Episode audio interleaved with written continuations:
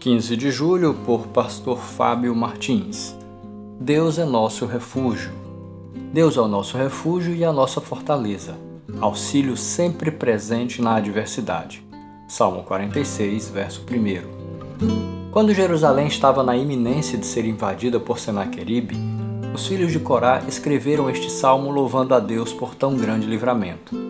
Quando o inimigo ou a ameaça real aparece, por que devemos fazer de Deus nosso refúgio e fortaleza? Devemos nos refugiar em Deus porque Ele é o consolo na aflição. Quando a vida é transtornada, há um rio que traz alegria e regozijo. Nossa dependência e fé não dependem das circunstâncias, mas da provisão, cuidado e fidelidade de Deus. São estas as coisas que os autores do Salmo cantam e louvam.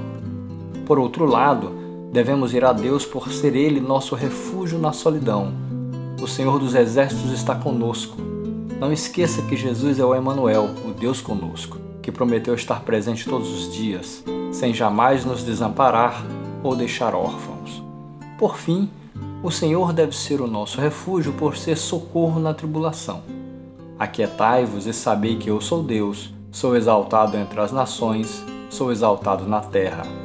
Se você está sendo atacado e está inquieto por tantas coisas, se está se sentindo ameaçado e se acha sem vigor para continuar, faça do Senhor o seu refúgio em todas as circunstâncias.